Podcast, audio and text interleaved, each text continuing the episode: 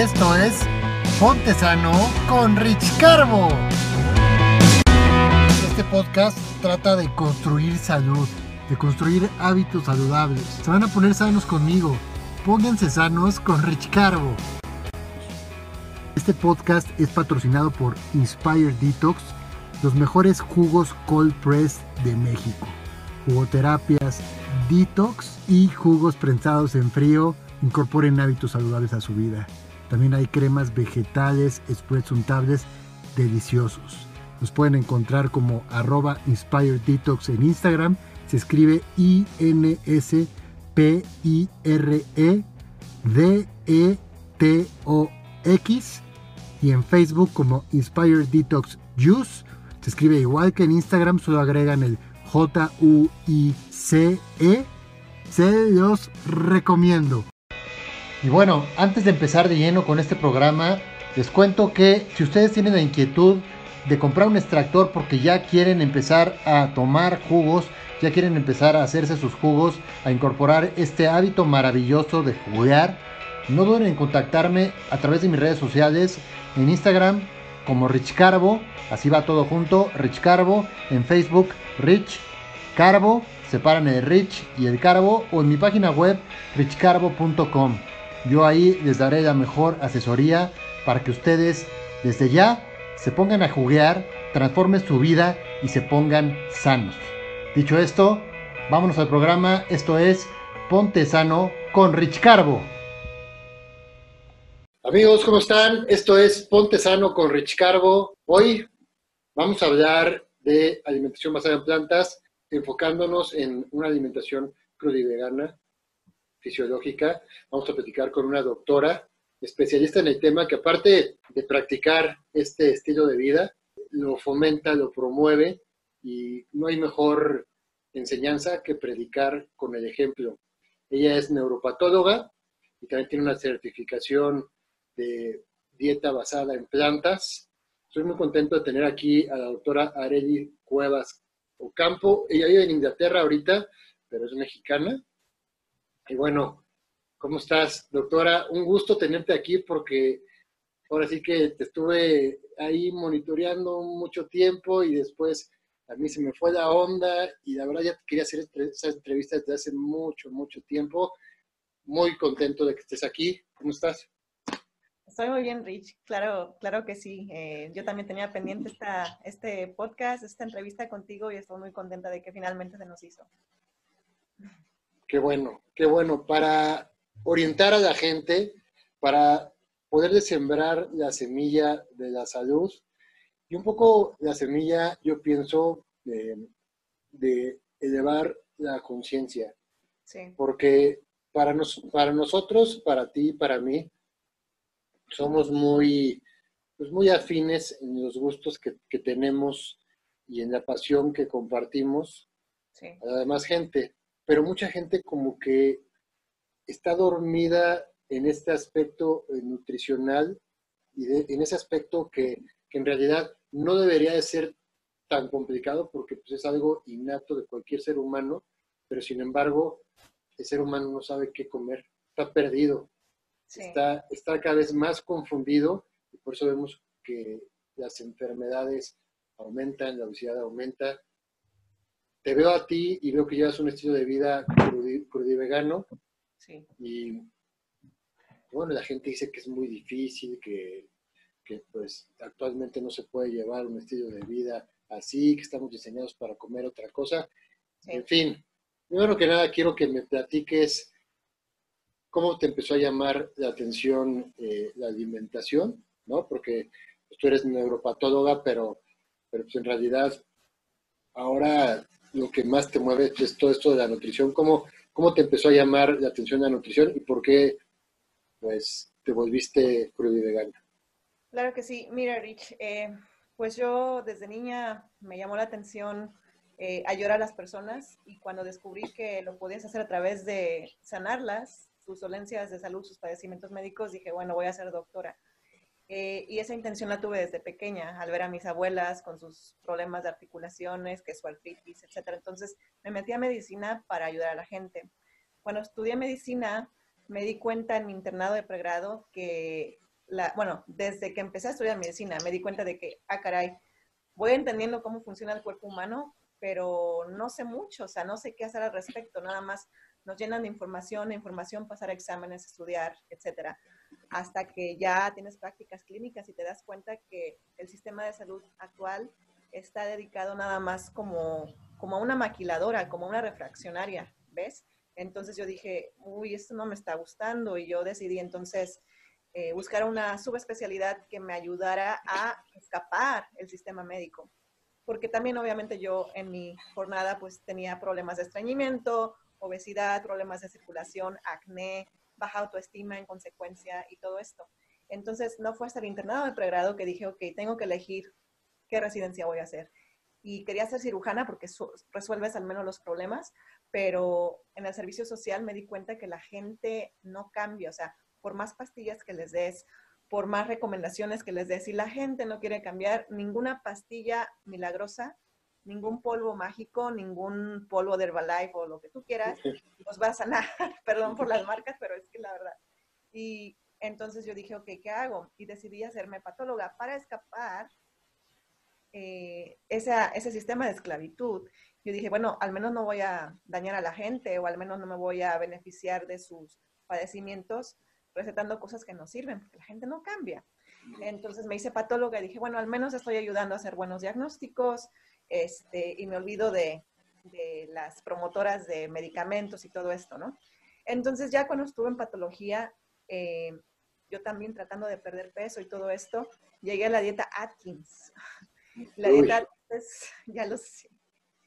La dieta Atkins es muy similar a la dieta paleolítica y lo que fue es que sí bajé de peso, pero mis problemas de acné, mis problemas de eh, circulación, varias cosas no se me quitaban, ¿no?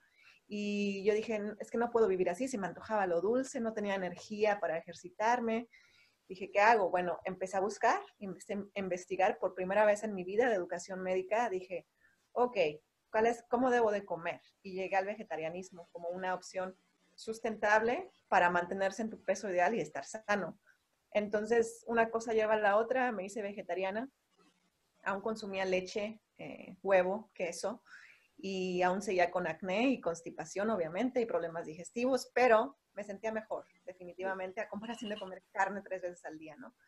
Eh, entonces, duré como vegetariana cuatro a cinco años hasta que descubrí un documental que se llama Earthlings o Terrícolas, donde me llegó al corazón ver el dolor de los animales. Entonces me hice vegana en principio por los animales, pero una vez eliminé los productos lácteos, dije, wow, sea, los beneficios que yo estaba experimentando como vegetariana no se comparan a lo que estoy experimentando ahorita sin productos animales, porque los lácteos es lo más inflamatorio que existe.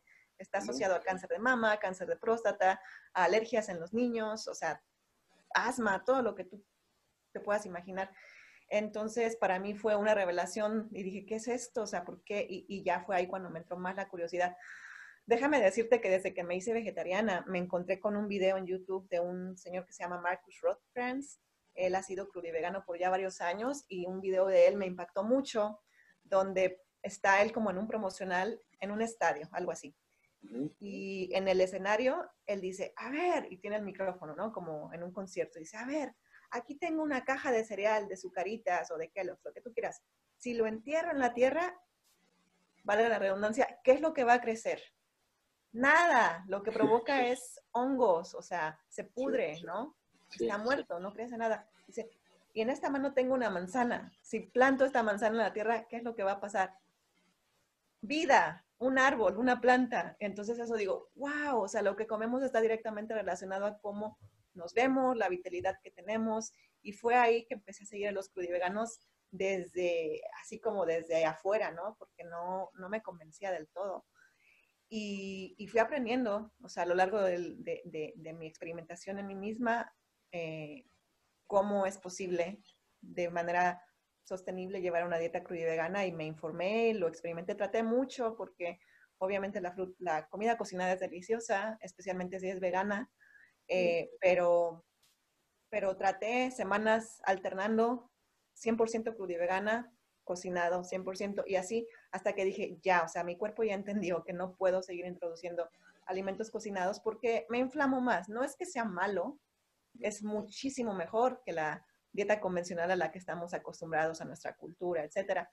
Pero definitivamente el incorporar más frutas y verduras y vegetales crudos baja tus niveles de inflamación drásticamente y eso es lo que nos debemos enfocar, bajar la inflamación a, niveles mínimos para evitar enfermedades. Eh, y todo esto me ha llevado a diseminar este estilo de vida, ya sea dieta basada en plantas, altamente vegana o 100% vegana, con predominio de frutas, eh, a lo que mi pasión, o sea, porque veo que la gente sana, la gente revierte sus enfermedades y es la razón por la que vine a medicina y finalmente encontré el camino que andaba buscando, ¿no? Pero me costó entenderlo toda mi carrera y, experiencia en, en, mí misma. Bueno, abriste la conciencia, porque cuántos médicos estudian y pasan toda la carrera, la mayoría, y, no abren esa conciencia, digo, y no es, no es algo malo contra ellos ni para nada.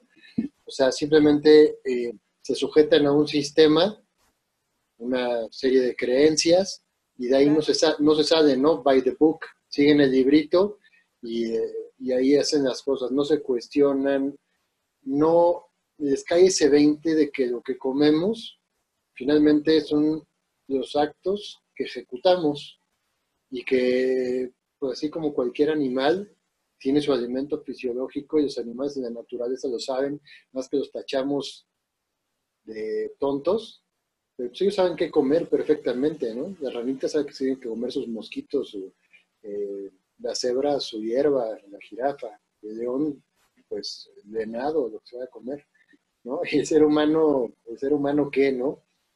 Entonces, supiste o te llegó ese despertar, por decirlo así, para, ver tu conciencia también de la mano con, tu sanación física. ¿Qué resistencia tuviste en tu medio, o sea, en los doctores?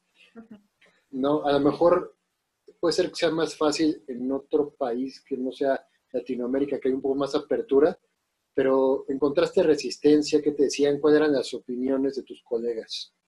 Claro que sí. Sí, encontré resistencia, sobre todo, o sea, mi vegetarianismo empezó al salir de la Facultad de Medicina. Entré a la residencia a patología en, México, en la Ciudad de México, y ahí eh, pues me daba pena, ¿no? Decir que yo era vegana cuando había eventos o algo así, yo nada más como que, ah, estoy bien, o sea, me, me, privo de tener la pizza o lo que sea y me, me salía a las a los puestitos de la esquina a comprar mis barras de amaranto, cosas así. Y, ay, no comen, no convives, bla, bla, bla. O sea, nunca, bueno, desde niña siempre fui como una outsider, como se dice en inglés, como que nunca encajé en nada. Y, eso me facilitó las cosas, eh, porque no dependía yo de las opiniones de los demás para hacer lo que a mí me convenía. Entonces, sí, pero sí, o sea, sí da pena, es una presión social, es algo que no está que va en contra de la cultura, ¿no? Porque la gente, principalmente nuestra cultura, eh, teme ofender a aquellos que nos ofrecen algún platillo o nos invitan a comer, cuando aún así atenta con nuestra, contra nuestra salud.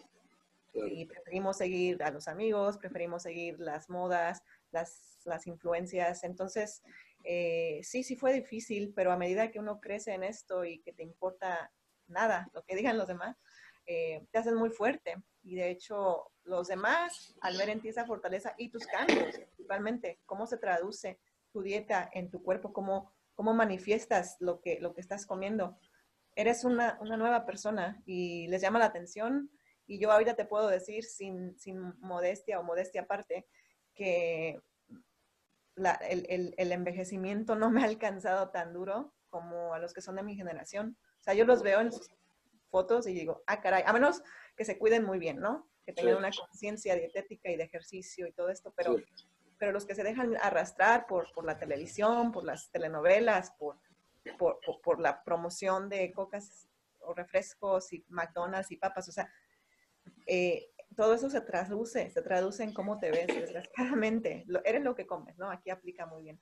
Y ya cuando me fui a Estados Unidos no hubo tanta resistencia porque, como tú dices, hay mayor apertura y hay mayor diseminación de esto, pero aún así, o sea, tengo que explicar a los que no están acostumbrados a verme comer una sandía, por ejemplo, con cucharada, ¿no? O sea, ay, ¿qué estás haciendo? Y, no, aprovecho como para educarlos porque les llama la atención. Y cuando lo haces con seguridad, la gente no te puede refutar, porque esta es la verdad, Rich. Sí. Empatizo mucho contigo porque, porque yo también creo que tenemos tintes muy similares, los cuales nos han sido beneficiosos para poder promover este estilo de vida, porque sí requiere el principio de, ese valemadrismo de que te salga gorro lo que piensen los demás, ¿no? Digo, es normal que te, que te afecte, pero en cierto, en cierto, de cierto modo lo, lo, haces, ¿no? Como que ves el miedo enfrente, ves ese reto y dices, pues es mejor hacerlo. Siempre me, me, como que me he impuesto ante las opiniones de los demás y punto, ¿no? Yo creo que eso es, es una, una, una ventaja y es algo, un punto que, que lo veo como similar conmigo, porque también, pues así, no como que yo no comulgaba mucho con las cuestiones que se debían de hacer, ¿no? Como que las formalidades así de eh, deber hacer esta cosa, de, o sea, otra, muchas cosas que, que, podemos pasar toda nuestra vida sin cuestionar, Roda, pues yo me las cuestionaba y, muchas veces pues, me revelaba y, eh, la gente se enojaba porque porque simplemente no comunicaba con su, forma de ver las cosas, pero eso me facilitó y yo creo que también a ti, pues sentarte en un, en un lugar público y tomarte 10 plátanos o tu sandía, o, eh, eh, como que es, es, mucho más fácil, es más fácil para compartirlo. Eh, toda, toda esa presión social, cultural, esa, ese cáncer que, que pues, le llamo yo, a seguir siempre las opiniones de los demás y no más estarse preocupando por eso, pues también afecta mucho la salud, porque finalmente no se toman decisiones procurando el bienestar individual, sino se toman decisiones procurando el qué dirán o, lo que está haciendo todo el mundo. Claro. ¿Qué te dice esa gente que, que ahora te ve y como dices tú, pues te ve que te conservas bien, que no has envejecido como las personas de tu generación, que tienes energía, que corres, que estás feliz con lo que haces, que irradias un brillo que se ve que, realmente inspira lo que es que te dicen ahora. O sea, hay gente que te antes como que te ponía mucha resistencia y ahora ha cambiado su opinión. Mira, eh, por lo mismo de mi baja autoestima cuando estaba con sobrepeso, Nunca me atreví a poner fotos de mí. Pasó un largo tiempo, desde que era estudiante de medicina hasta mis 20, los, los últimos años de mis 20, casi para entrar a los 30 años. Y yo dije, cuando, cuando empecé a agarrar la confianza, decir, wow, ya no soy la persona que era antes, no tan solo a nivel físico, pero mi autoestima y obviamente la madurez que te va dando la vida. Eh, entonces empecé a poner fotos y todos, wow, qué cambiada estás, qué cambiada estás. Eh, me empezaron a agregar, porque te digo, siempre me mantuve en el anonimato, por lo mismo, y, y, todos están sorprendidos, ¿no? De qué cambiada, y todos están admirados de que, bueno, que subes videos a YouTube, no te da pena, ¿cómo le haces? No, no me da pena porque esto vale la pena diseminarse. Eh, y, y, y, los que no me comentan nada, me siguen viendo de lejos y me ven desde, desde las sombras porque no se atreven a comentar. Y yo los entiendo porque yo una vez estuve ahí, o sea, todos traemos tantos traumas que sanar y generalmente vemos con, como con desdén, como con, no sé, como, es, miedo interno, ¿sabes? A decir, híjole, estás, estás haciendo algo que yo no me he atrevido a hacer, pero a lo mejor es pura suerte que tú tienes y por eso sigo montado en mi macho y no cambio. Entonces yo sé que esas personas no lo hacen con un afán de ofender, sino es nada más su propio desarrollo personal que traen. Ya no me lo tomo tan a pecho, ya no lo tomo personal. Incluso no creo que me critiquen. Los que te critican son admiradores secretos. Entonces, yo la verdad quisiera ayudarlos, ¿ves? Es, lo que me ha pasado. No, y además, eso que dices es, es importante porque, por ejemplo, la familia, los amigos cercanos, muchas veces, eh, cuando te, platico lo que me pasaba a mí, ¿no? Publicabas tus cosas en, Facebook o en donde fuera y no comentaban nada, pero sin embargo estaban bien al pendiente de, tu vida, ¿no? Sí. ¿no? Entonces, este, no comentaba nada, porque como que el comentar o poner un like atentaría contra ellos mismos, porque es algo, no a lo mejor específicamente eso, pero, pero hacer este tipo de cosas es afrontar un, miedo o una circunstancia, o finalmente hacer lo que a uno le gusta, cosa que ellos no se han atrevido a hacer. Entonces, curiosamente, luego pasa mucho que muchas personas este, les gusta como eres, pero mientras no seas mejor que ellos.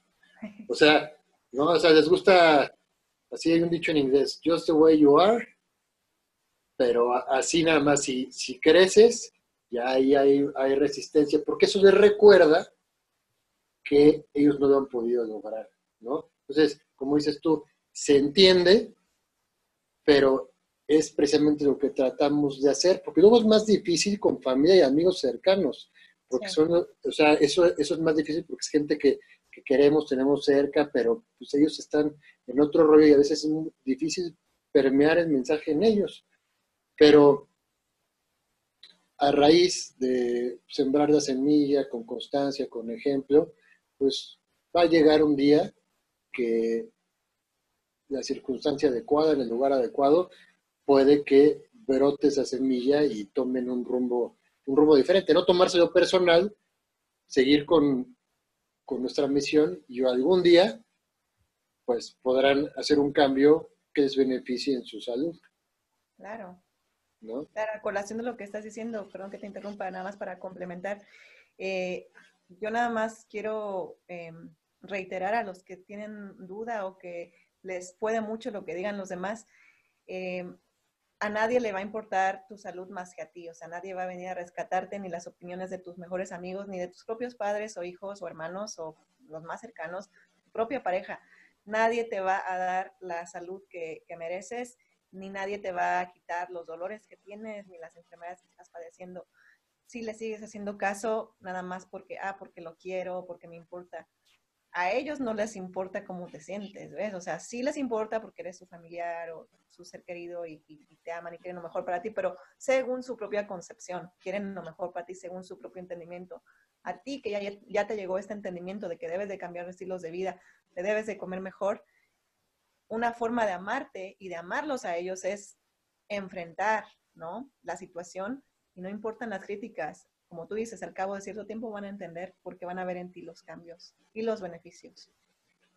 Claro, se ven los beneficios, se ven los cambios, se ve esa transformación, se ve ese bienestar físico, o sea, ese rendimiento, en fin, o sea, son cosas que, que culturalmente, pues, cuesta, le cuesta trabajo a, a las personas aceptarlo, pero, pero bueno, finalmente el, el amor más puro es el que no tiene apegos y dejar a las personas ser, ser tal, tal cual como son, ¿no? Y este, uno hacer lo que está dentro de uno para dar su luz y si le sirve a los demás, pues es el objetivo, ¿no? El objetivo es poder dar un mensaje positivo para, para curar. Y eso que dices tú, que es importantísimo, porque yo veo mucha gente que no, pues, luego les ofrecen algo bien intencionado, pero luego les ofrecen cosas mal intencionadas. A mí luego me pasa por mis hijos, por ejemplo, ¿no? Que a veces con amigos o tíos o familiares, ¿no? Este, me quieren dar algo que saben perfectamente que yo no comulgo con eso, pero es una especie como de confrontación, como de querer confrontar los egos, cuando en realidad eh, son cosas que van más allá, ¿no? Son cosas de, de salud, de cuidado, para, para poder cambiarse a uno mismo a las gentes que te rodean, digo más cercana, en el caso de mis hijos, y, también pues al planeta, ¿no? Lo que pasa es que es, es te digo, es esa, esa desconexión total que existe, que, que, termina luego uno sintiéndose como el malo de la película, mm. cuando, cuando en realidad lo que hace uno es por cuidar su cuerpo. ¿Para qué se va a meter uno alcohol, por ejemplo, no? no, pues ya chúpate esta, ¿no? Y ya nada más esta, pues ¿qué te puede pasar? Pues imagínate cuántas cosas no pasan en el mundo, que sabes, se te cruza, alguien lo atropellas y lo matas y, tuviste una presión previa. Esa persona va a apoyarte contigo, va a estar en la cárcel contigo todo el tiempo que estés. No. Si tú pruebas una cosa que te cae mal en, la panza y luego tienes diarrea todo el día siguiente, esa persona va a estar contigo ahí acompañándote al baño, no, tampoco.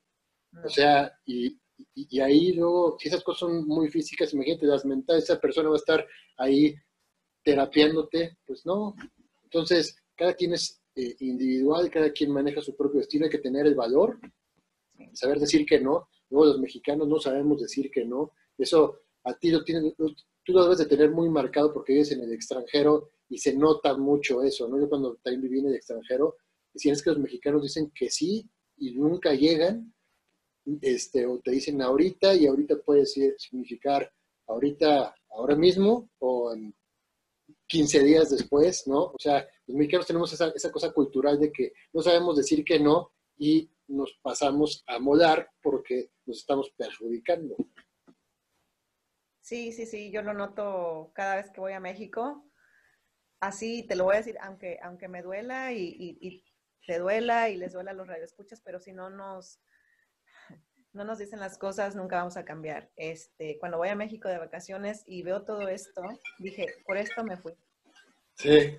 Por estas razones me fui y estoy contenta, porque a veces es difícil, ¿no? Estar en extranjero y, y pues está sola y ah, eso ya no me pasa, pero antes, ¿no? Y cuando regresaba decía, ah, qué buen recordatorio tengo de que por eso me salí. Y desgraciadamente, o sea, es la cultura que que, la podemos cambiar, la verdad. O sea, es cuestión nada más de entrarle todos. Y yo no pierdo las esperanzas de que, de que así, pase, así pase, ¿no? Poco a poco, pero no tan rápido como esperábamos, pero sí. ¿Te consideras como una, una pionera en todo, en todo esto? O sea, en el, a lo mejor en tu, en tu sector, ¿no? Yo sé que posteas muchas cosas en inglés y, y, y pues vives en Inglaterra y todo eso, pero para las personas latinoamericanas te consideras como, como vanguardista en este aspecto?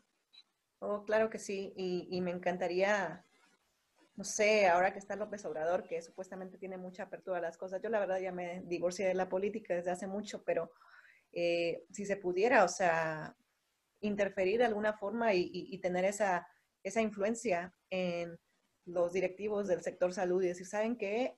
México es tan rico en recursos, tenemos el maíz, la dieta antigua, la dieta original de los aztecas, o sea, nos han lavado la cabeza, eh, la mente de decir, mexicano eres, eres, eh, no vales tanto, eh, eres de segunda clase, eres un conquistado, eres moreno, no tienes acceso a la tecnología del primer mundo, todo eso nos lo hemos creído desde la conquista desde la conquista nos han vendido, hemos intercambiado nuestro oro por, por espejitos. O sea, es, eh, eh, duele mucho, me duele mucho porque como estoy en el extranjero, tú te das cuenta que tanto los gringos como los ingleses, los alemanes, no todos son como los pintan. O sea, los gringos no todos son exitosos o ricos, los, los británicos no todos son correctos o muy educados, los alemanes no todos son puntuales o súper disciplinados.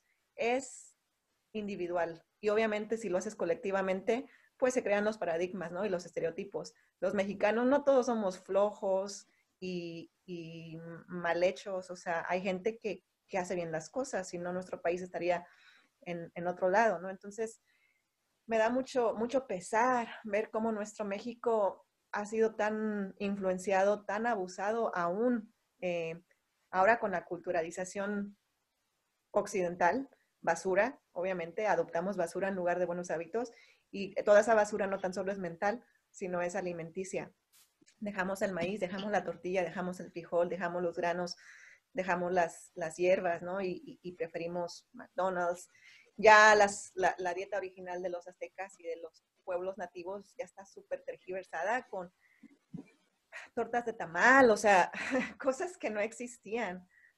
Sí, sí. Éramos maíz simple, al, al, al no más poder, no habría gordos, pero todo el maíz ya es harina procesada, es, es, horrible. O, GMO, ¿no? Hay mucho, este, este, ingredientes, ingredientes genéticamente modificados.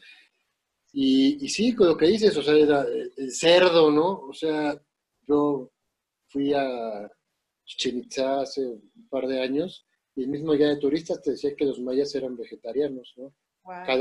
calabaza, eh, muchos tubérculos, papa, yuca, eh, y bueno, todas las frutas que se, que se dan por ahí, ¿no? Desgraciadamente luego pasa que en el sur, luego las frutas que se dan ahí luego se las llevan porque las importan a, otras, a otros países o a otras ciudades de, mismo México. Entonces tienes que conseguir algo muy local, boletos muy locales para realmente tener cosas de, calidad, ¿no? Y, eso, eso es triste porque, porque teniendo todos los recursos naturales, se quedan en manos de unos pocos y de intereses económicos que, que a final de cuentas van a llevarse de calle la salud de las personas. ¿no?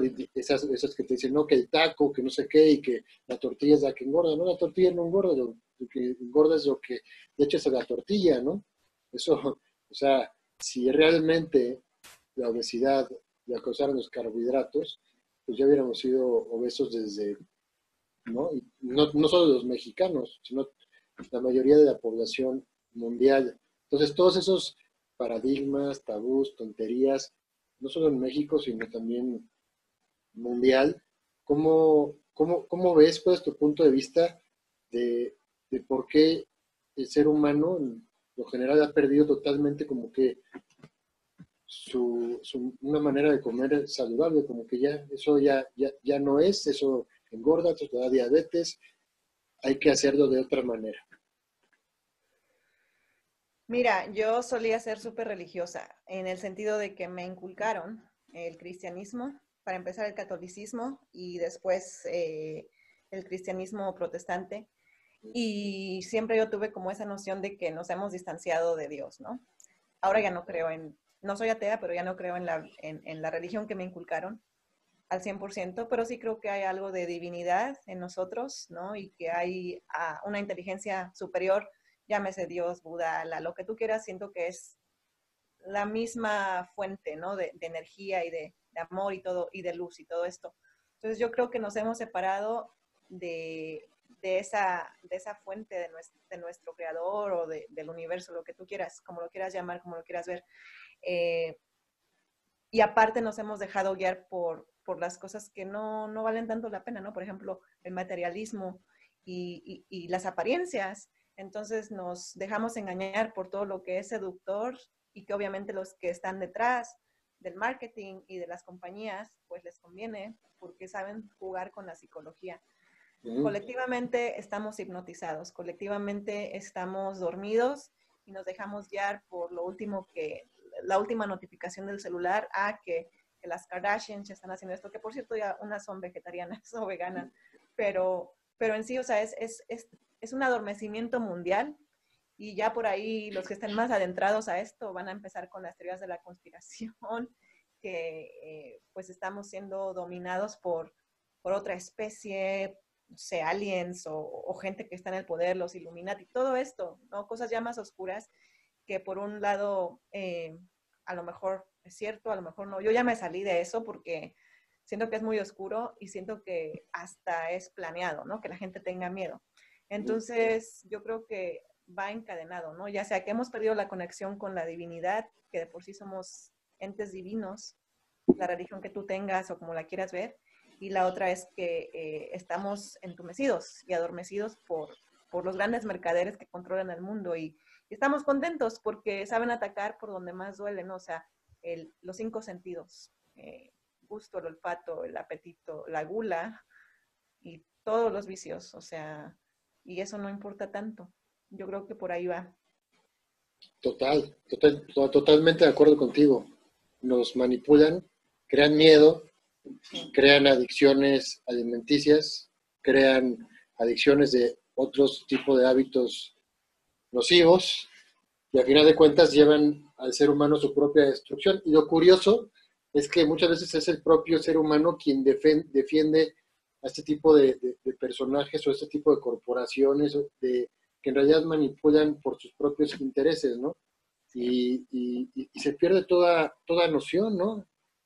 Una noción tan básica, ¿qué, ¿qué, comemos? ¿No? Tú nos puedes decir para ti, ¿qué, ¿qué somos? ¿Somos carnívoros? ¿Somos omnívoros? ¿Somos alto en carbohidratos? ¿Somos bajo en grasa? ¿Somos frutarianos? ¿Qué, el ser humano qué debería de comer. Sí, bueno, quiero hacer, bueno, yo respondiendo a tu pregunta previamente, yo creo que somos frugívoros, porque hay una diferencia entre frutariano y frugívoro. Frutariano es pura fruta y creo que es ahí donde está el error, pues la gente dice, ay, ¿cómo pura fruta? No, no, no, es frugívoro, predominantemente fruta, porque, em, y, la fruta obviamente son carbohidratos. Carbohidratos simples, naturales, sin alterar, llenos de fibra, de vitaminas, de, hidratación, de energía solar, de, electrolitos, de, energía. Entonces, em, yo creo que somos frugívoros y la segunda modalidad dentro de la dieta alta en carbohidratos es la que se basa en almidones y tubérculos y en, carbohidratos ya más complejos que se pueden comer de forma cocinada. Entonces yo creo que somos 100% em, consumidores de carbono, de ahí el nombre, carbohidratos. Y la, la comida más apta para nuestras especies es la fruta. Y cuando estamos en tiempos de carencia o en tiempos de frío, pues eh, recurrir a lo que da la tierra, ¿no? Que son zanahorias, las papas, los tubérculos, leguminosas a veces, pero esa sería mi segunda dieta. Si yo no fuera crudivegana, yo me basaría la dieta en, frutas, verduras y, tubérculos y, almidones. Claro, claro, eso es más razonable, ¿no? Lo primero por la fisiología, como bien dices. Y lo segundo porque también culturalmente se ha visto que eso ya ha funcionado el ser humano para, para seguir de una manera saludable y bien, ¿no? las, las culturas más longevas son altas en carbohidratos, bajas en grasas, ¿no? Son eh, así, así es como llevan su alimentación. ¿Qué, ¿Qué, opinas de las personas, por ejemplo, que dicen que, que no, que todos los seres humanos son diferentes? Entonces, pues, si a ti no te cae bien la carne, a mí sí, tú, yo soy tipo tal y tú eres tipo tal, ¿Tú crees en eso? ¿Cuál es tu punto de vista de que, dicen que pues, somos diferentes, entonces eso da como luz verde para que comamos lo que sea? Bueno, te lo puedo responder de dos formas. Una de forma antropológica y otra de forma médica, genética, biológica. Eh, antropológicamente, todos estamos categorizados dentro de los Homo sapiens, Homo sapiens, eh, alguien que piensa, ¿no? O sea, dentro de la escala evolutiva tenemos todos los, chimpancés, monos, orangutanes, eh, bonobos, etcétera, y estamos emparentados con ellos. De hecho, se dice que compartimos, no recuerdo específicamente, pero es cerca del 98, 90% con ellos. imagínate, imagínate.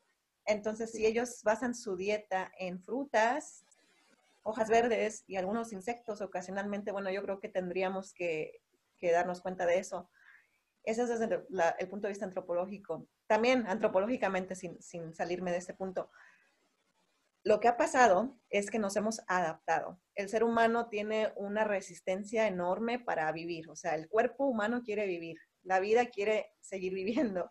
Entonces, a lo largo de la evolución, si nos originamos en los trópicos, porque en los trópicos están todas las las cosas necesarias para que se produzca la vida. Tenemos luz solar, tenemos humedad, tenemos agua, tenemos eh, elementos químicos que forman la mayoría de nuestras macromoléculas, carbono, hidrógeno, oxígeno y nitrógeno.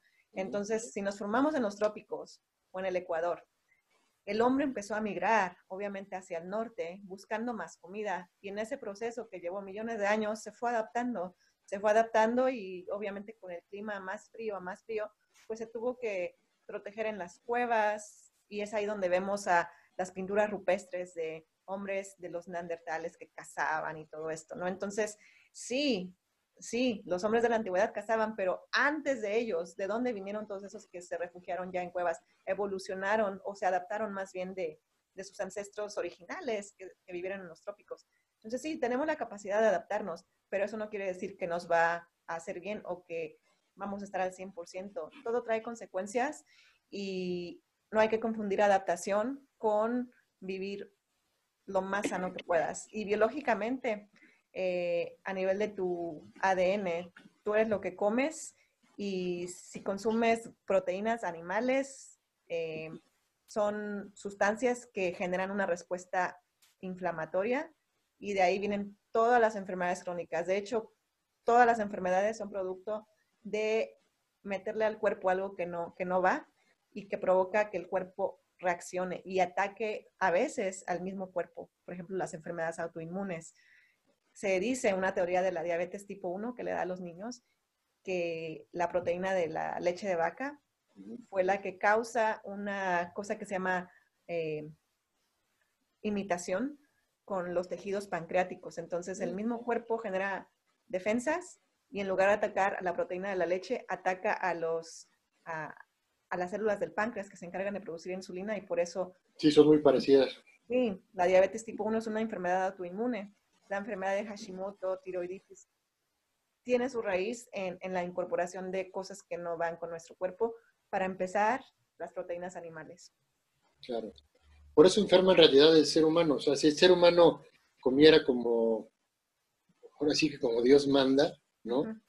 Sería otra cosa, otra cuestión de salud. La diabetes, la obesidad, si fuera realmente los culpables de las frutas y los jugos y de este, los carbohidratos así en general, realmente ya hubiéramos sido obesos y enfermos desde antes. No, no seguiríamos aquí como, como especie, ¿no? Pero, pero, sí, es de verdad que muy interesante lo que dices y además que tocas varios puntos de por qué el ser humano debería de comer lo más apto a su fisiología para estar sano. Aquí no, aquí puede sobrevivir y hay gente que, conocemos que hasta sobrevive fumamos un cigarro y, una copa de whisky todos los días. Pero, pero hay, hay, hay personas este, que van a tener sus, consecuencias negativas. No todos los pueden hacer, todos, no, todos tienen a lo mejor cierta resistencia genética a, ciertas cosas. Este, que sobrevivas no significa que sea lo óptimo. Y también luego se confunden conceptos porque se habla de la dieta paleolítica de nuestros ancestros, pero en realidad es un concepto que está muy medio transgiversado porque en realidad siempre se dice que eran cazadores y recolectores, ¿no? Pero en realidad eran más recolectores. Vivían en sintonía tal con la naturaleza que cuando salían a cazar con sus arcos, ¿no? Si el animal se les iba, ya se les iba y tenían que comer tubérculos y tenían que tomar frutas y porque respetaban el animal, no lo iban a perseguir así hasta que, no, o sea, era turno del animal según su, este, su pensamiento que cedía su vida para otra, otra, otra causa. Es otra conexión que tenían con la tierra, no nada más de, como de avaricia y de gula y de sacar. Y en realidad todos los demás días, la mayoría de días, pues recolectaban tubérculos de la tierra o, sacaban los frutos, hojas tiernas. Eso era en realidad la dieta paleolítica. No estar tomando, imagínense andar cazando para desayuno, colación, comida, colación. O sea, eso, lo que pasa es que cada gente enchueca las cosas para su conveniencia y también que entiendan las personas que la ciencia se amolda al mejor postor, generalmente. Y eso es triste, pero tú no nos puedes decir porque, porque eres doctora, te mueves en el medio y sabes que en realidad, si quieres obtener un resultado, se pueden hacer las cosas para que te salga ese resultado, ¿sí o no? Sí, claro.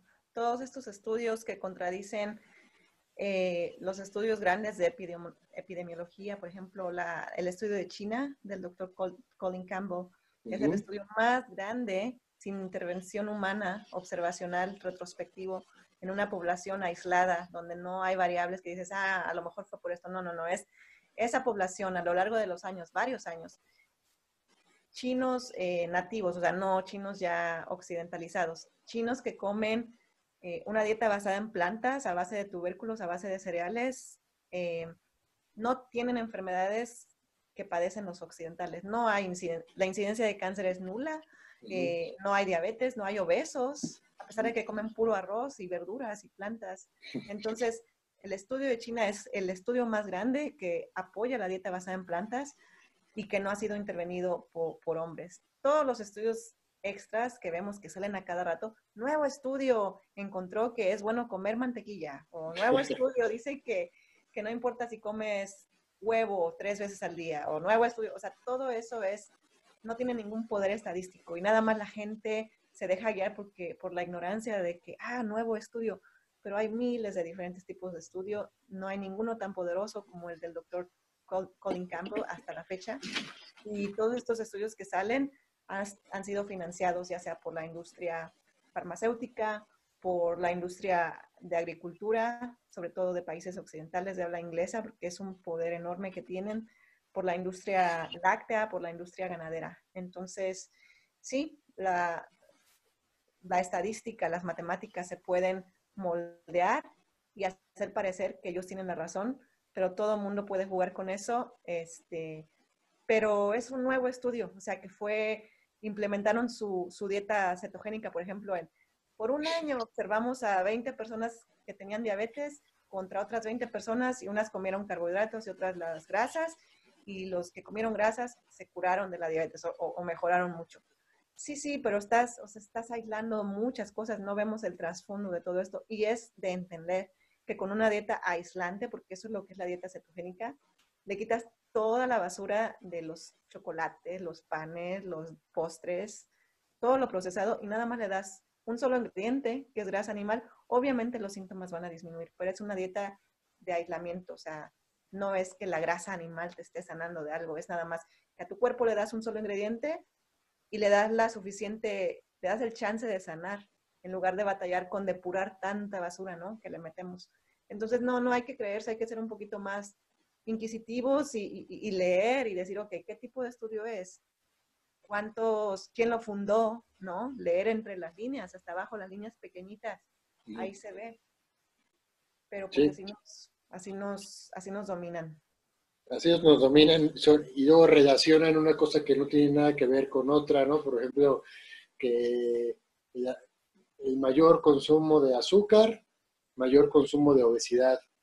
Entonces, establecen correlaciones en realidad que no son relevantes porque son cosas muy, muy generales y que, no son exactamente causa-efecto. También mayor consumió agua embotellada, mayor hubo obesidad. No es como si yo dijera eso también. O sea, en realidad hacen las cosas como les conviene, ¿no? Hacen las cosas como les conviene, como vas a ir mejor, como sale el negocio, y también para que los publiquen los estudios científicos, porque en realidad si nadie pone dinero, pues no publican el estudio científico y todo el trabajo que está haciendo el investigador, pues no se, no se nota. Entonces hay que entender todo ese tipo de cosas y tomar clases de sentido común, ¿no, doctora?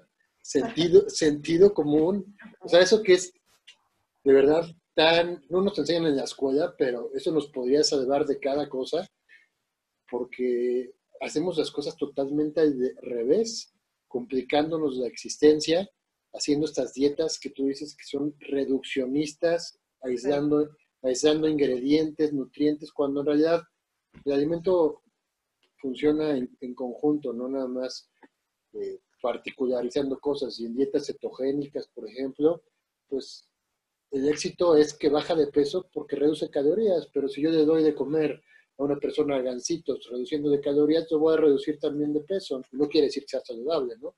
O sea, todo, todos esos factores, esto es una, el tema de la alimentación es un tema multifactorial que se puede solucionar simplemente comiendo las cosas que, que debemos de comer, que se han visto en la historia que han funcionado, que fisiológicamente son aptas, y listo, ¿no?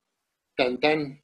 ¿Tú cómo ves a estas personas eh, que promueven pues, la dieta cetogénica, la paleo, la Atkins, que en realidad todos son variaciones de la misma, pero eh, ¿cómo, ¿cómo, tú consideras que, que lo están haciendo? ¿Por una buena intención en realidad de ayudar a las personas o simplemente porque se dejan llevar por la corriente y buscan el, la recompensa económica? Hay de las dos, de las dos, de los dos tipos de personas.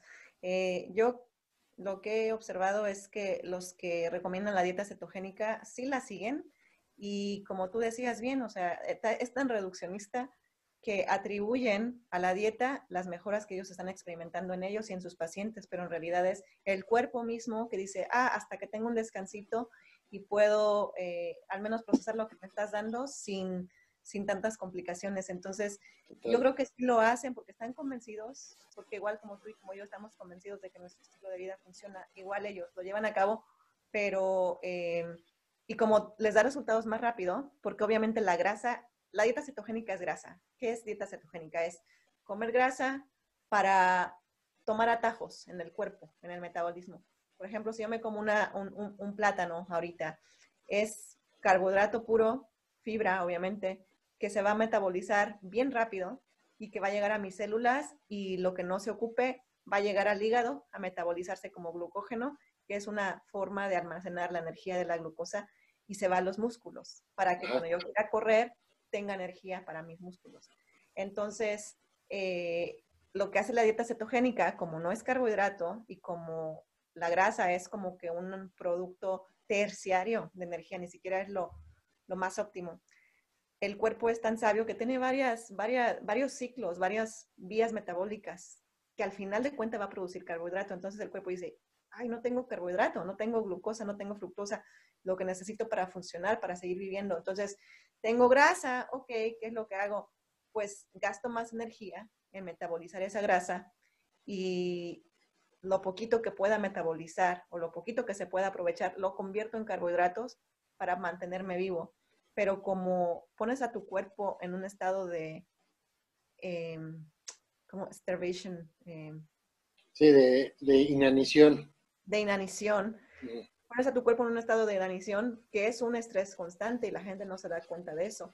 No te das cuenta porque tus niveles de energía bajan tremendamente y algunos dicen, no, es que mis energías están por los cielos. Bueno, Depende de cómo era tu dieta anterior. Igual, dieta de reduccionista, no tanta complicación para el cuerpo, pero el esfuerzo que hace el cuerpo por convertir grasa a carbohidrato es tremendo, lleva energía y por lo tanto todo se reduce a eso. Es no complicándose la dieta con ingredientes nocivos, pura grasita, y aparte le damos al cuerpo tarea para metabolizar esa grasa y por lo tanto todo eso se reduce a una ingesta calórica más baja de lo normal. La grasa de por sí da saciedad. Eh, la leptina y todas estas hormonas que ayudan a sentirnos llenos eh, se estimulan más con la grasa. Entonces, cuando comes algo pesado, algo grasoso, se te quita el hambre. Pero no, eh, no quiere decir que ya estás nutrido o que esa saciedad haya cumplido los requerimientos calóricos y nutricionales de tu cuerpo. Entonces, mira, va a llegar el momento en que los que siguen una dieta cetogénica que es aterogénica, pues van a empezar con problemas de disfunción eréctil, van a empezar con problemas del corazón, van a empezar con, no sé, problemas de eh, accidente cerebrovascular. Y, se va a ver, o sea, tristemente vamos a aprender a raíz de la experiencia de lo que los que lo están llevando a cabo. Claro, es, es una dieta, al no ser fisiológica, pones en estrés a todo el cuerpo, los órganos tienen que trabajar luego en cosas compensando otras funciones.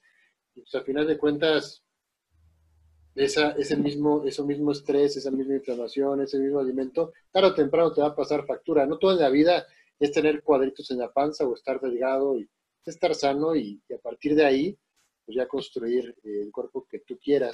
Pero la gente quiere tomar atajos, como dices, como dices tú gente que quiere biohackear al cuerpo, ¿no? Que es un término nuevo que, que, se dice y dice, pues en realidad el cuerpo trabajando tan sencillo de la manera que tiene que trabajar, podría hacer todo si, si le damos los elementos para, para hacerlo, pero pues le, digo que hacemos todo, todo lo contrario y luego no, no, no nos podemos a pensar que pues hay personas que están en cetosis cuando ya se van a morir así terminales de diabetes, por ejemplo. Entonces, tampoco, tampoco estar en, en cetosis es algo saludable. Estás en una, estás de un modo que el cuerpo inteligentemente usa para situaciones determinadas, pero no para, no para siempre. Por eso luego, por eso el carbohidrato es su combustible preferido, por eso este, es como mejor se combustiona el ATP para energía, pero, pero me empiezan a meter esos miedos, esas cosas que al final de cuentas pues alejan a las personas de la salud. Ese miedo, por ejemplo, a las frutas. ¿Qué te dice a ti las personas de que comes tanta fruta y te dicen, no, que, no eres doctor, estás tomando aquí siete plátanos o dos sandías, ve este, tanta azúcar que te estás metiendo. No, porque bueno, afortunadamente como en mi oficina adentro y nadie, nadie me pero si fuera al aire libre o al, con vista al público, ya estoy a unas alturas de mi vida que no me importa y, y al contrario, me gustaría que me vieran y que preguntaran, porque lo, lo hago con una confianza en mí misma y con, la, con el conocimiento, obviamente, que, que puedo rebatir o refutar a cualquiera que se atreva a, a, decirme lo contrario, ¿no? Pero este, no, no me dice nada, les llama, les llama la atención. ¿Por qué la gente le tiene miedo a las frutas? Porque estamos lavados del cerebro por tanta mercadotecnia errónea que nos hacen creer que, que todos los carbohidratos son iguales. Cuando la gente oye la palabra azúcar, carbohidrato, fruta, piensan que todo está encasillado en la misma caja y no es así. O sea, los carbohidratos, su nombre viene de carbono y de hidrógeno. Y es eso, es una macromolécula que proporciona energía, está conformada por una cadena de carbono y tiene varios enlaces eh, con otros elementos, principalmente hidrógeno y oxígeno. CHO, carbohidrato. Entonces, eh, es nuestra dieta, o sea, nuestro, nuestro organismo está compuesto principalmente por este tipo de elementos y, y, la gente confunde, o sea, azúcar, carbohidrato no es lo mismo. Nada más porque sepa dulce no quiere decir que es bueno, ¿no? Por ejemplo, un pan, una dona bimbo, lo que tú quieras, tiene carbohidratos refinados que ya están devitalizados, completamente ya no tienen agua, ya no tienen energía, nada más son calorías muertas, pero aparte tienen más grasa que azúcar. O sea, la dona bimbo tiene pura grasa más un poquito de azúcar y por lo tanto la gente dice, ah, es dulce, seguramente es carbohidrato. No, no, no. Pastelitos, gansitos, donas, todas esas son grasas. Deberíamos llamarlas grasas, no carbohidratos. Total, eso es, la pizza, la dona, los chocolates, o, sea, comerciales, es en realidad grasa y, químico, y químicos y colorantes. Cuando se dice que el azúcar es adictiva, yo puedo a pensar, cuando una persona tiene una adicción, por ejemplo la heroína, se toma la heroína tal cual, ¿no? Se inyecta la heroína. Cuando una persona tiene una adicción al azúcar, no va por la bolsa de azúcar y se toma la bolsa de azúcar. Va por una dona, va por un chocolate. ¿Qué persona adicta porque el azúcar no causa adicción. ¿Qué persona adicta va y se toma el costal de azúcar? No, no, lo que pasa es que se confunde. azúcar es un nutriente, glucosa, fructosa, sacarosa, y, y es, en realidad un nutriente en específico no puede ser el culpable de una epidemia de obesidad porque son mil factores más. Y en un ejemplo muy simplista, ve una dona. A la dona se le pone azúcar, sí, pero trae este, harina refinada, trae muchísima grasa, trae colorantes, trae químicos. Estos, aparte la grasa es súper freída, sobrefreída, hidrogenada. No, es, de verdad hasta risible que satanicen un nutriente cuando en realidad es todo el conjunto de cosas y de malos hábitos que está haciendo la gente y que luego ponen en la misma balanza una dona que una manzana, o que un plátano, o que un jugo de naranja. Sí. Tuviste lo de que el jugo de naranja es igual a tomarte un, refresco, ¿no? Son cosas, son cosas eh, tan, tan ridículas que sin embargo la gente, pues hasta parece que les gusta oír, ¿no? A la gente le gusta que le mandes una cosa que desayunar cerveza es bueno y que, que es mejor la Coca-Cola que jugo de naranja porque les gusta a veces que les aplaudan sus malos hábitos y, su estilo de vida errado para poderse sentir tantito bien. Porque saben que el camino de la salud puede costar al principio un poco de trabajo, pero sin embargo, pues es cosa, cuestión de constancia, persistencia, fuerza de voluntad, y pues, tarde o temprano vas a dar los beneficios y no, no querrás volver atrás. Eh, ese, ese tema de del azúcar y de la fruta y los jugos, pues en realidad todo el, todo el tiempo pues me llegan preguntas de que por qué me lo prohibió el nutriólogo, por qué me lo prohibió el doctor, por qué me lo prohibió el coach.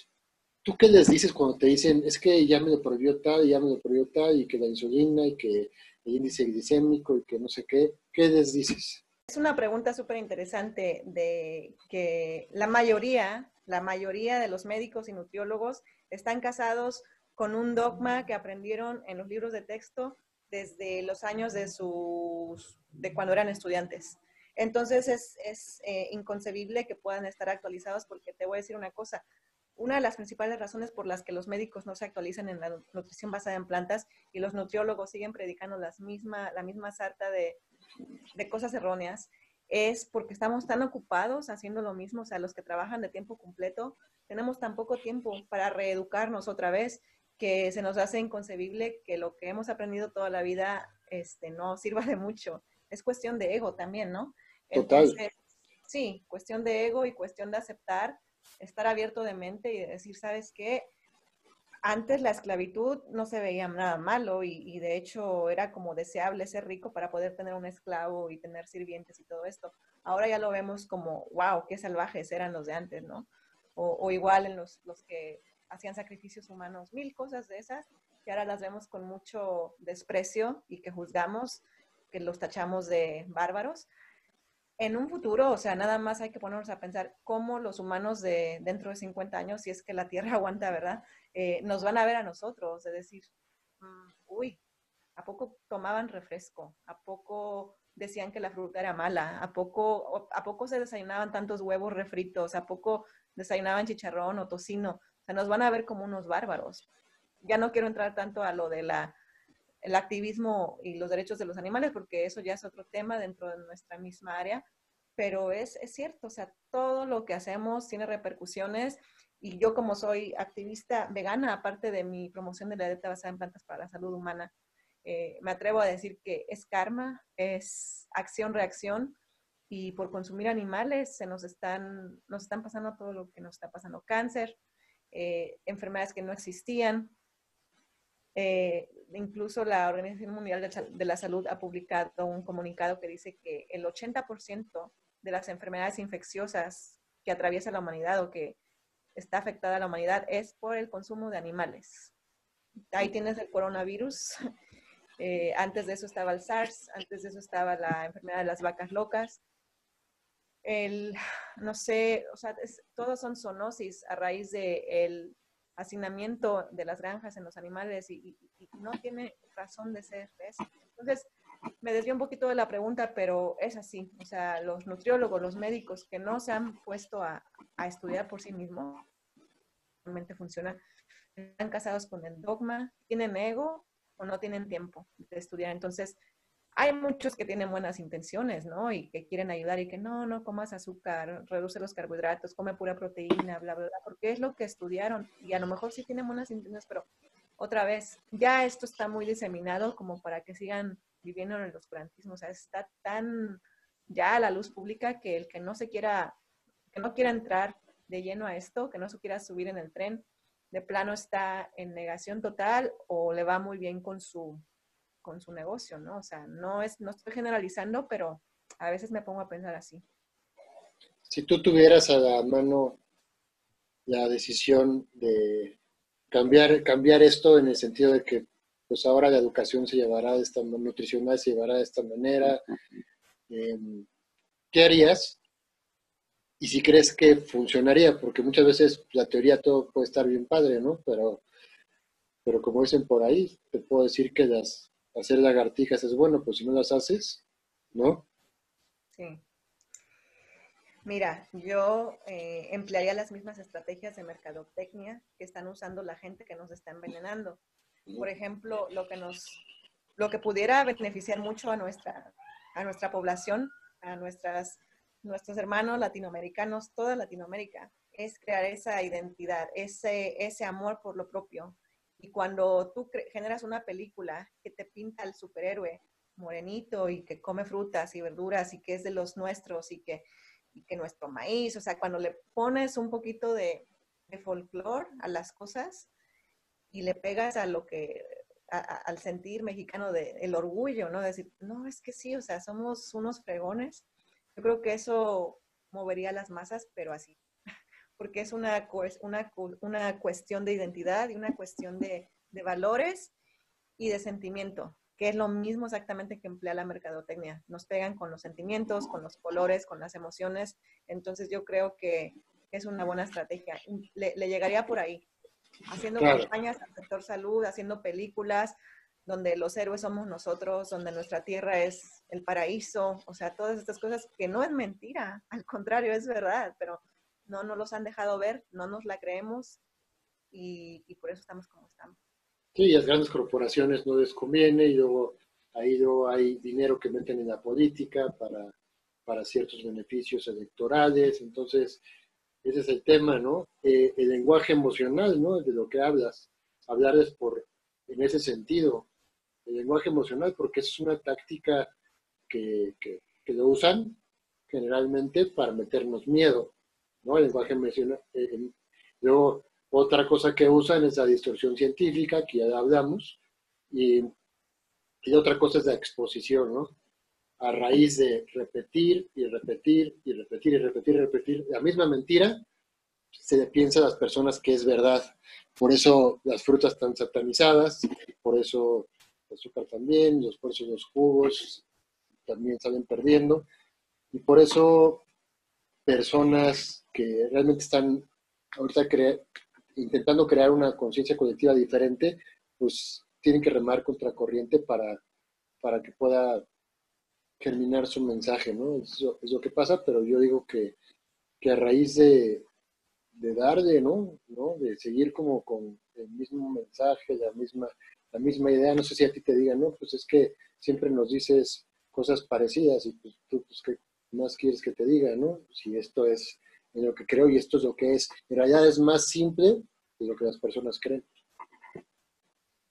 Sí, sí, esto que me acabas de mencionar me ha eh, movido fibras sensibles porque, bueno, a lo mejor y lo ve, ni modo, mi, eh, personas muy cercanas que quiero mucho.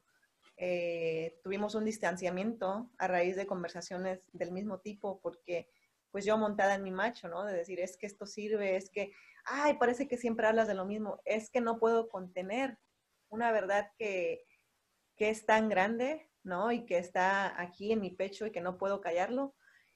Como médica, para empezar, ¿no? Tengo esa responsabilidad, me siento responsable, no, no, no te creas, tengo una carga que no puedo con ella, pero soy aún pequeña, ¿no? Yo tengo toda la seguridad de que voy a crecer más y que voy a alcanzar a más gente, pero no puedo sola. Entonces yo agradezco realmente a personas como tú y todos los que son promotores de la salud de verdad, ¿no? Porque igual, este, es una labor masiva, así tremenda, que necesitamos entrarle todos y, en alusión a lo que estábamos hablando, o sea, gente que me dice, familiares muy cercanos, de que ya, ya chole con esto, ya basta, este, yo voy a morir así, casi, casi, ¿no? Yo voy a morir así, así, son mis costumbres, así me, así me formó Dios, no sé, lo que tú quieras, las justificaciones más inconcebibles que te puedas imaginar. Entonces yo ya lo entendí, ¿ves? Creo que a todos nos llega de alguna u otra forma. Desgraciadamente, a la mayoría de la gente que le va a llegar es porque ya no le queda de otra, porque se va a enfermar o porque está sufriendo. No hay nada más poderoso que la enfermedad para hacerte cambiar, desgraciadamente. No tiene que ser así. Ya hasta que lo ven, pero enfrente, ¿eh? porque luego todavía les da la enfermedad y se curan. Y, y, en ese momento yo he tenido clientes que tienen enfermedad, en ese momento como que están desesperados y te piden ayuda y, va, pero como que en, ese momento se empezaron a sentir bien, entonces lo dejan y ya este, ¿no? Así como que ahora sí ya estoy sano, entonces pues voy a volver a lo mismo de antes y no, es construir nuevas cosas, diferentes actos, diferentes resultados.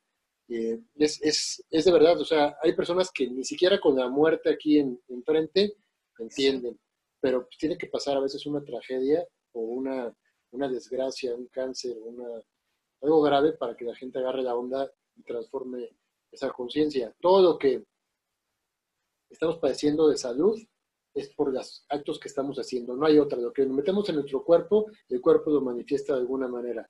Si son cosas buenas, será bueno, si son cosas malas, serán malas, todo se va acumulando, el cuerpo trabaja de una manera como máquina bien, o sea, de una manera correcta, óptima, pero te intenta siempre mantener vivo. Entonces, híjole, sí es un tema delicado porque a veces, como tú dices, sí duele de las personas que tenemos cerca y que sabes que están cavando, pero con excavadora su propia tumba y, no les puedes decir nada porque pues, el frágil ego que pueden tener lo toman a la defensiva en lugar de, de saber que eso puede ser la solución a los achaques que han tenido y que si hacen un porcentaje pequeño de su vida cosas diferentes, seguramente empezarán a ver beneficios diferentes. Así es. Eh, pues me gustó mucho esta plática contigo. Yo creo que la primera de muchas aquí en el podcast porque son tantos temas, tantos temas, doctora, tantos, tantas cosas que tocar, tantas conciencias que despertar. No sabemos si este es el podcast que va a transformar a cierta persona. No sabemos si, una persona lo escucha y no le hace sentido. O sea, no, no sabemos. Sin embargo, nosotros tenemos que seguir como que persistentes en nuestro mensaje, la forma de entregar nuestro mensaje para que la gente lo haga suyo y transforme su salud. Por último, ¿qué mensaje le podrías dar a, todas las personas que nos oyen y que nos ven para que en caso de tener la inquietud de llevar una dieta vegana o vegana, ¿qué, les aconsejarías? Y también da tus redes y todo lo, que tengas que dar para que, para que la gente te siga y, se informe, ¿no? Y a veces, yo, eh, perdón que, me siga tantito, pero a veces no que haga lo que nosotros decimos, sino que experimente ya después, antes de juzgar, que experimente ya en un tiempo razonable y van a ver que, puede cambiar la percepción, cómo ven las cosas. Sí, claro. Bueno, mi mensaje ah, tendría muchas cosas que decir, pero coincido contigo y nada más reafirmar eso. Eh, no creas que porque no tienes un grado académico o porque no eres doctor o nutriólogo o científico o reprobaste biología, no puedes entender esto. O sea, es cosa de sentido común, como tú dices, y si te pones a leer, no me acuerdo qué autor dijo que con que leas 30 minutos o te informes de algo por 30 minutos diario, te vas a convertir en un experto a lo largo de un año. O sea, no se necesitan tantas horas de estudio para entender esto. Entonces, si realmente quieres entenderlo, infórmate, eh, te conviene, es por tu salud, no tengas miedo a cambiar tu vida, no tengas miedo a dejar atrás lo que te está atando y condenando a, un destino que no es para ti. No tengas miedo o no te des por vencido de decir, es que son mis genes, o es que en mi familia todos tuvieron diabetes, o es que en mi familia todos son gorditos, yo también, por lo tanto, soy así. No, no, no. Los genes no dictan nuestro destino, que nos quede bien claro. Hay otra cosa, hay un estudio de la biología que es genética, que estudia los caracteres hereditarios, ¿no? Por ejemplo, todos los que son suecos tienen ojos azules por herencia. Eso no lo puedo cambiar yo, por más crudivegana que sea, no me voy a hacer de ojos azules. Pero eso estudia la genética. Ahora, hay otra rama más nueva, que ya ni está nueva, ya tiene 20 años o más, que se llama epigenética. Y epigenética quiere decir que está por encima. Epi es encima, por arriba de por arriba de los genes. Entonces tenemos la capacidad de influenciar nuestra epigenética y eso es con nuestro ambiente. Tenemos que crear ese ambiente propiciatorio para la salud, que no nada más es con dieta, pero es muy importante. Entonces hay que modificar nuestro material genético con, con factores epigenéticos, que no es más que cuidarse. O sea, comer bien, dormir bien, tener relaciones interpersonales buenas que te construyan, no caer en el drama, ¿no? Perdonar, o sea, tantas, tantos niveles para sanar, pero hay que enfocarnos, pues para empezar con la dieta, ¿no? Que es lo que más podemos controlar. Y vas a ver que a raíz de que controles esos factores, vas a modificar tu material genético, vas a corregir tu material genético, todos esos defectos que estás arrastrando y acumulando que probablemente te vayan a dar cáncer en 10 años o un infarto al corazón o que les puedes pasar a tus hijos esas deficiencias genéticas, lo puedes revertir si tomas acción ya y empiezas a incorporar todos los antioxidantes, todas las vitaminas, todos los nutrientes reales de la comida de verdad, de la comida que viene directamente de las plantas, para que protejas no tan solo a ti, sino a tu descendencia y mejoremos la humanidad. Y ya de ahí toda la sanación viene después, ¿no? De que, ah, ya como plantita, ya no estoy tan eh, sobreestimulada o sobreestimulado todo el tiempo, entonces puedo ponerme a reflexionar qué importa en la vida, o sea, el desarrollo espiritual viene al, al mismo tiempo o incluso después, ¿no? Entonces, ese es mi mensaje. No tengan miedo, infórmense y como tú dices, experimenten. Y, y, si experimentas en dos semanas y no ves beneficios, entonces vienes y me dices si te devuelvo tu dinero, como dicen por ahí. Claro. Diferentes actos, porque no es genética, como dice la doctora. Es que si tu tía y tu abuelita y tu mamá son gorditas, tú no hagas lo mismo que tu tía, tu mamá y tu abuelita. Simplemente esas cosas diferentes. Y no vas a detonar ese factor genético que pudieses, pudieses tener. ¿Dónde te podemos localizar, seguirte, preguntarte? Claro que sí.